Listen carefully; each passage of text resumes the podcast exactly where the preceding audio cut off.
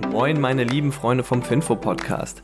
Es ist Montag, der 27. Juni, also der letzte Montag des Monats. Bald kommt wieder das Gehalt rein. Und ich bin Benjamin Franzi, dein Podcast-Host von Finfo. Ähm, lange haben wir uns jetzt schon nicht mehr gehört, einfach weil ich mich sehr fies erkältet habe, dann die Stimme komplett weg war. Aber jetzt geht es wieder und jetzt können wir wieder so loslegen wie sonst auch üblich. Ja, und die Themen, über die wir heute reden werden, das sind Zalando, die Federal Reserve Bank, FedEx, Lufthansa und zu guter Letzt Zendesk. Starten wir erstmal mit der Zalando-Aktie. Die ist am Freitag um 2% gefallen und ja, wer das etwas genauer beobachtet hat, der hat gesehen, dass das eigentlich ein richtiger verrückter Ritt war. Nämlich die Zalando-Aktie ist erstmal am Freitagmorgen um bis zu 18% eingebrochen.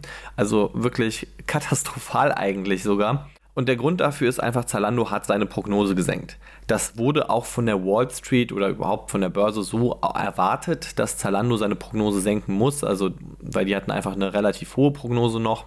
Aber das Ausmaß hat dann anscheinend doch etwas mehr schockiert weil nämlich einfach Zalando seine Prognose so korrigiert hat. Also die sind ursprünglich davon ausgegangen, dass sie so circa bis zu 19% Umsatzwachstum in 2022 haben werden. Und dann haben sie das jetzt korrigiert auf zwischen 0 und 3%. Also von bis zu 19%, also schon sehr hohes zweistelliges Wachstum, auf Stagnation. Und das hat dann der Börse erstmal nicht so gut gefallen. Also ich glaube, das gefällt auch der Börse immer noch nicht so gut.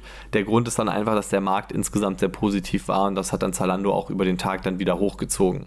Und der Grund dafür, warum Zalando jetzt so sagt, hey, okay, ähm, wir rechnen einfach mit keinem Wachstum mehr jetzt für 2022 das ist einfach, weil sie aktuell merken, es gibt einen kompletten Nachfrageeinbruch. Also wirklich die Nachfrage der Konsumenten, jetzt auch vor allem das, was Zalando für das zweite Quartal schätzt, äh, für das dritte und vierte Quartal schätzt, die ist einfach komplett weg. Also richtig wenig Nachfrage irgendwie die Konsumenten haben einfach eine ganz andere Laune als in den letzten Quartalen. Und man merkt hier einfach die Inflation, die macht sich bemerkbar, wenn die Leute Angst haben, dass ihr Geld nicht mehr ausreicht zum Leben, dann sparen sie und sie sparen vor allem beim Shoppen. Und ich hatte ja auch vor zwei Wochen bereits über About You gesprochen, die ja ihre Prognose ihrerseits auch schon gesenkt haben. Und da war es vor allem auch, dass die Rücksendungen zugenommen haben. Also jetzt ist es so, dass wenn man sich fünf Sachen bestellt, dann hinterfragt man jede Sache auch deutlich mehr, wenn man einfach weiß, man hat nicht mehr so viel Geld oder es könnte nächsten Monat wieder ein bisschen enger werden. Und hier trifft es halt jetzt auch einmal Zalando. Also Zalando war etwas unglücklich, dass sie das jetzt so spät erst berichtet haben und ihre Prognose so gesenkt haben. Aber äh, es war irgendwo auch schon klar an der Börse.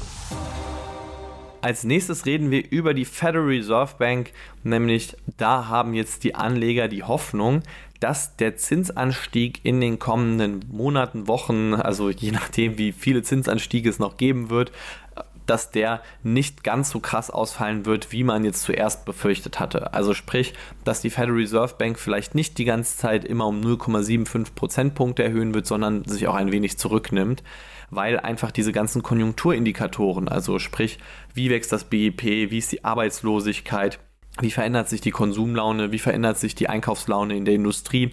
Solche Indikatoren sind für die Federal Reserve Bank sehr wichtig und die entwickeln sich aktuell nicht so gut und die Federal Reserve Bank hat nun mal auch als Ziel, die Arbeitslosigkeit in den USA niedrig zu halten. Und deshalb geht man davon aus, dass sie dann versucht, irgendwie einen Kompromiss aus beidem zu schaffen und deshalb die Zinssteigerungen nicht so hoch ausfallen werden. Und das hat dann den Aktienmarkt insgesamt gefreut. Also der SP 500 Index ist um 3,1% gestiegen, der NASDAQ 100 Index sogar um 3,5% liegt daran, Wachstumsaktien äh, haben mehr Probleme mit hohen Zinsen, einfach erstens wegen der Refinanzierungskosten einfach, also wenn man einen Kredit braucht für ein Wachstumsunternehmen, dann wird es viel, viel teurer, wenn die Zinsen natürlich entsprechend hoch sind. Und andererseits, was noch wichtiger ist, in den ganzen Bewertungsmodellen, wie viel ein Wachstumsunternehmen wert ist, da fließen auch die aktuellen Zinsen am Markt, also vor allem von Anleihen mit ein. Und ja, je weiter die Zinsen steigen, umso höher sind die Anleihenzinsen und dementsprechend schadet das dann den Wachstumsunternehmen. Also deshalb der Nasdaq 100 etwas stärker gestiegen. Es gibt aber nicht nur Unternehmen, die irgendwie in Zeiten von Inflation verlieren. Zum Beispiel FedEx, die haben jetzt am Freitag 7% gewonnen, nachdem die ihre Quartalszahlen am Donnerstag bekannt gegeben haben. Und das war, also bei FedEx endet das Jahr einfach schon in der Mitte des Jahres. Das ist ganz seltsam, aber es ist nun mal so. Und der Umsatz ist um 8% gestiegen. Der Gewinn äh, pro Aktie war etwa das, auch was die Analysten erwartet hatten. Also tatsächlich hat FedEx die Prognosen der Analysten gar nicht so gut getroffen. Also man hätte erstmal erwarten können, dass die FedEx-Aktie erstmal fallen könnte. Aber die haben einen Ausblick jetzt für die nächsten vier Quartale gegeben, also bis Mitte 2023. Und der Ausblick war sehr gut. Also er war wirklich deutlich höher als äh, das, was die Analysten eigentlich geschätzt hatten.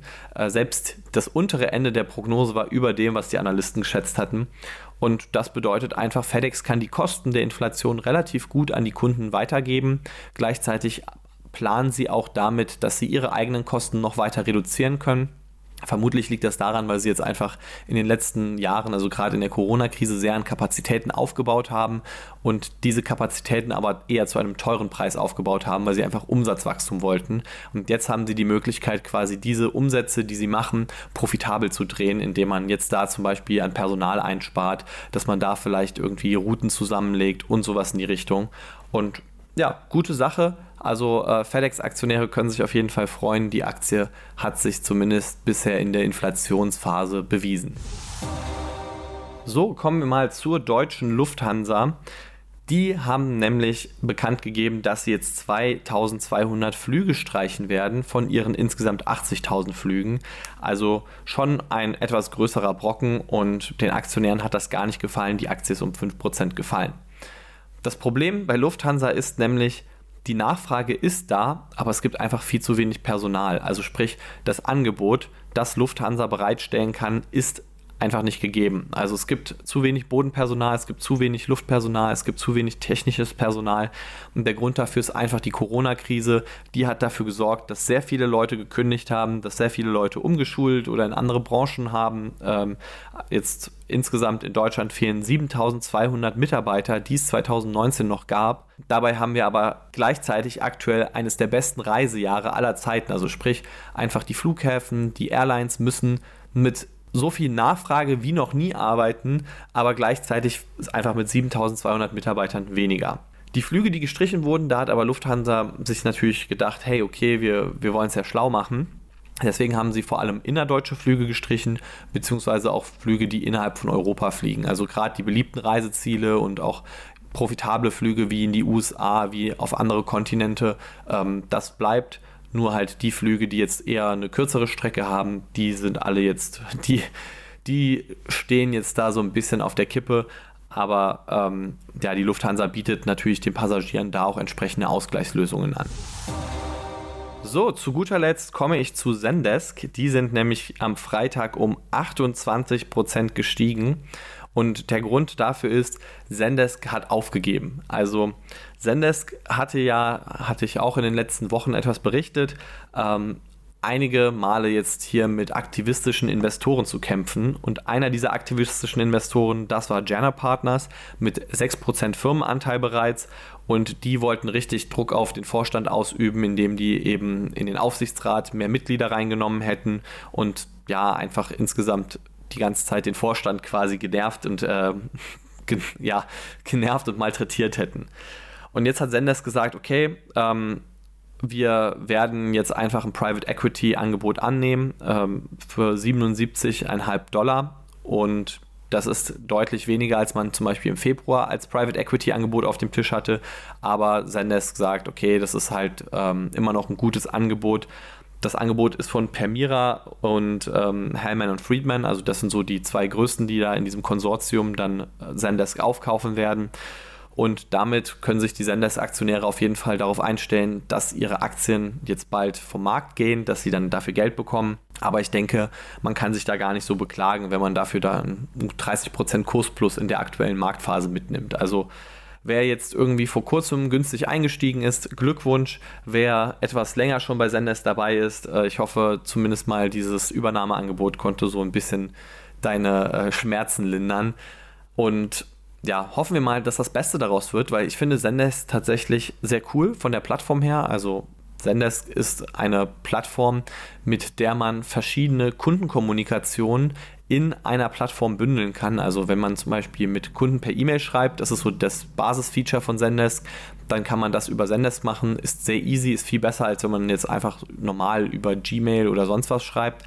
Und wenn man jetzt aber den Kunden auch vielleicht über Facebook, Instagram oder sonst was reinschreiben hat, dann kann man das alles in Zendesk reinnehmen und dann können die Support-Mitarbeiter aus einer Plattform arbeiten, statt aus ja, statt sich immer wieder in verschiedene Plattformen einzuloggen, was natürlich irgendwie nicht so praktisch ist. Man muss aber auch sagen, ähm, es ist quasi ein Feature, das sich disruptieren lässt und Meta ist mittlerweile tatsächlich ein größerer Wettbewerber von Zendesk geworden, weil die haben sich eine Software gekauft, die genau das möglich macht, also ähm, Instagram, Facebook, WhatsApp und so weiter, alles auf eine Plattform zu bringen.